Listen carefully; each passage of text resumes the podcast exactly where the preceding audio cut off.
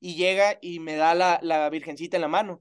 Me dice, hijo, quiero que tú la tengas. Yo sé que tú me la regalaste, pero yo no quiero que me entierren con ella. Me dice, esto es algo muy especial. Y me dice, quiero que tú la tengas. Y mientras tú la tengas, yo voy a ir contigo para todos lados. Entonces, ese día yo tuve show en la noche. En la tarde enterramos a mi tía y en la noche yo tuve que irme a presentar un show. No pudimos cancelar. Eh, digo, como bajoneado y todo, pero chicuela, de verdad no te exagero, ¿eh? yo creo que de los mejores shows que he tenido en mi vida, la gente respondió de una manera que ni te imaginas y fue cuando realmente yo volteé al cielo y dije, aquí está mi tía conmigo.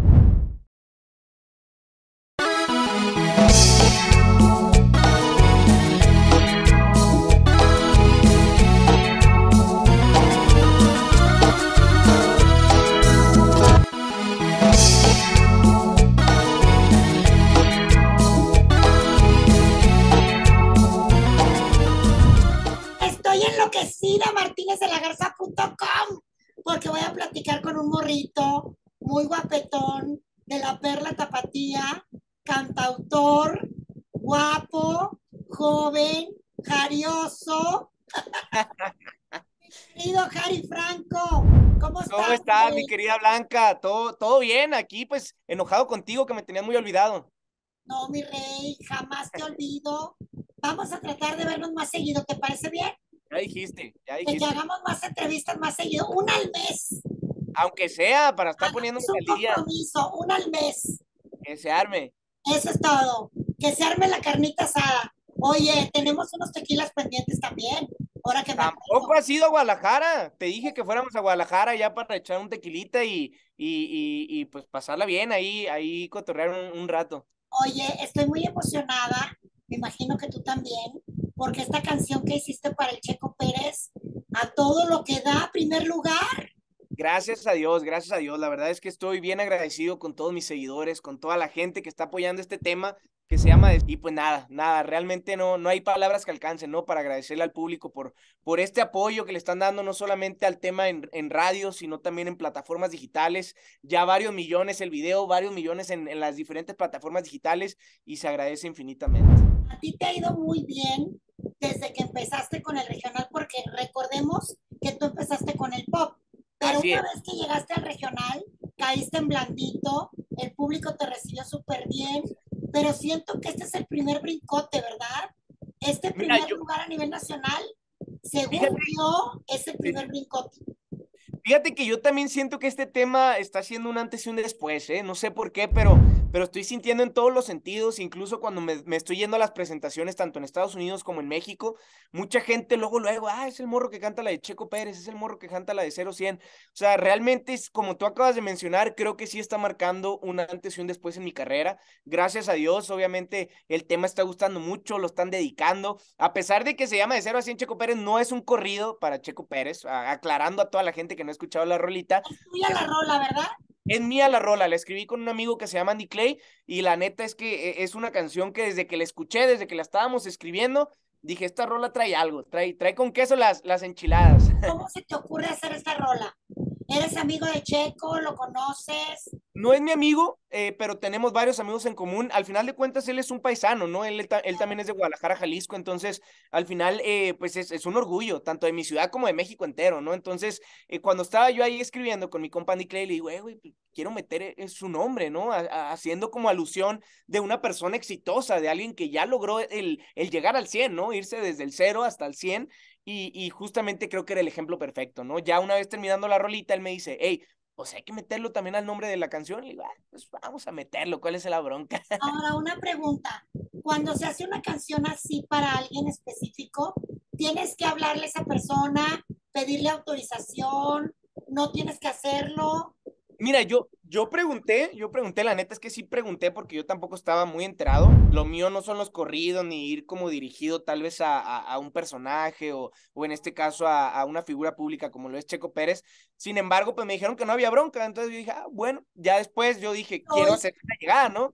Quiero hacérsela llegar para que al final de cuentas se escuche la rola donde, donde estoy mencionándolo y poniéndolo como un ejemplo, ¿no? De lo que es llegar a lo más alto. Entonces, ahí este amigo que tenemos en común, le hace llegar la rolita y pues ya eh, lo que me dijo fue que le gustó. Entonces, al final de cuentas, para mí eso ya es como, como pues algo muy, muy padre, ¿no? El hecho de que le haya gustado a él ya es como una aprobación al final de cuentas, siento yo.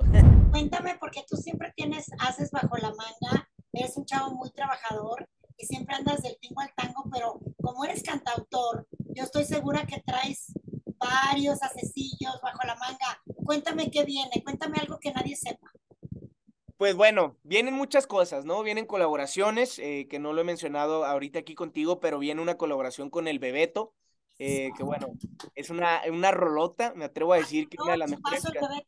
Eh, tipazo, la verdad es que nos presenta Luciano Luna, que seguramente también lo conoces a mi querido Luciano, eh, y bueno, él nos presenta y, y dice, hey, hagan algo juntos. Empezamos ahí a cotorrear, se dio de manera natural. El compa Luciano es el que nos da el tema. Este tema lo escribieron entre Luciano Luna y, Luis Mejía, que los dos, pues bueno, son eh, mastersazos. Exactamente. Entonces, pues bueno, muy agradecido con ellos, obviamente, por estar confiando en, en este sueño, en mi proyecto. Y, y, obviamente en estar confiando en este junte que se va a hacer, ¿no? Con mi compa el bebé. la rola?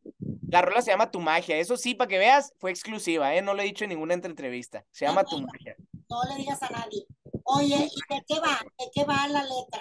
Romántica, de esas, de esas acá que te empalagan, una rola para la gente enamorada o la gente que se quiere enamorar también. Ok, o sea, habla de cuando te ponen hasta las chanclas, de que te clavas con una morra. Como debe ser, mi chicuela. ¿Cómo anda el corazoncito de mi Harry? Ahorita estoy bien. Platicamos, estaba solito. sí, mira. ¿Estás con pareja o no? Mira, la verdad es que ahorita estoy, estoy tranquilo, no, no quiero estresarme ni quiero meterme en esos temas, porque tú sabes que al final, cuando uno le rompe el corazón, aunque tiene material para escribir, pues de todas maneras andas bajoneado, andas eh, sin poder presentarte al 100% en los eventos. Entonces ahorita trato de llevármela tranquila en ese sentido, eh, disfrutar lo que, estoy, lo que estoy viviendo, disfrutar los eventos, disfrutar eh, las presentaciones, disfrutar las entrevistas y todo, pero estar, estar tranquilo, chicuela, porque tú sabes... Ah, soltero, pero no solo. algo así, por así decirlo. y porque yo no me la trago de que...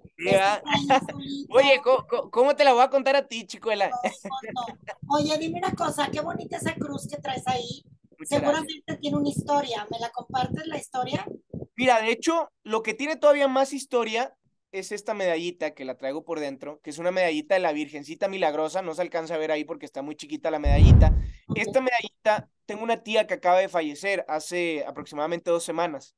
Mi tía falleció de cáncer cuando a mi tía le detectan el cáncer, que fue ya hace eso, ya hace más de un año, eh, yo le regalé esta virgencita a mi tía. Eh, para que la cuidara, para que estuviera con ella. Es la Virgencita Milagrosa, es una Virgencita que en mi familia nos ha, nos ha hecho muchos milagros, porque nosotros tenemos un rancho, bueno, que es de mi abuelo, y allá tenemos una Virgencita Milagrosa en una capillita y todo, y es a la que vamos y le llamamos la, la Virgencita del Gordo, porque así se llama el rancho de mi abuelo, el Mezquite Gordo. Entonces siempre le pedimos a ella y todo y nos concede muchos milagros y es la milagrosa. Entonces se la, se la regaló a mi tía y ella la trajo durante toda su enfermedad. El día, eh, más o menos como una semana antes de que fallezca, ya ella ya estaba muy delicada en, en cama y todo. Y me mandó a hablar. Eh, voy yo con mi tía, digo, estábamos yendo todos los días, pero me mandó a hablar que quería hacerme un encargo especial y llega y me da la, la virgencita en la mano me dice, hijo, quiero que tú la tengas, yo sé que tú me la regalaste, pero yo no quiero que me entierren con ella. Me dice, esto es algo muy especial y me dice, quiero que tú la tengas y mientras tú la tengas, yo voy a ir contigo para todos lados. Entonces, pues aquí la traigo conmigo, no me la quito para nada y de verdad créeme, chicuela, que en serio, sí siento su presencia. Yo el, el día que enterramos a mi tía, ese día yo tuve show en la noche, en la tarde enterramos a mi tía y en la noche yo tuve que irme a presentar un show, no pudimos cancelar eh, digo, como bajoneado y todo, pero chicuela, de verdad no te exagero, ¿eh? yo creo que de los mejores shows que he tenido en mi vida, la gente respondió de una manera que ni te imaginas y fue cuando realmente yo volteé al cielo y dije, aquí está mi tía conmigo. Esa tía es, es hermana. Es hermana de mi mamá. De tu mamá, Es correcto. Y pues bueno, sus hijos son mis primos, que, que bueno, son, son tres hijos, cuatro hijos los que tiene mi tía. Uno, una de las hijas es eh, ahijada mía de primera comunión. Entonces, pues bueno, trato de estar ahí siempre bien cerquita de ellos. Qué bonito, Vijari. Y ten la seguridad de que está contigo, tu tía, no tengas duda de Yo lo sé, aquí la traigo. Créeme que no me la quito ni para bañarme. Sí, no te creo. Y vas a ver que siempre va a estar cuidándote y protegiéndote desde donde está.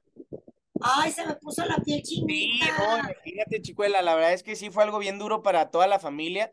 es el primer eh, familiar cercano, cercano, cercano. Digo, falleció mi abuelo, que en paz descanse, pero bueno, al final de cuentas sabemos que, que pues no somos eternos, ¿no? Mi abuelo ya tenía 90, casi 90 años, entonces era algo, va a sonar un poco feo, pero al final algo un poco que más esperaba, ¿no? Pero mi tía era súper joven, mi tía tenía eh, como 50 años más o menos, súper joven, entonces fue algo bien duro, bien duro para toda la familia, obviamente para mis primos mucho más.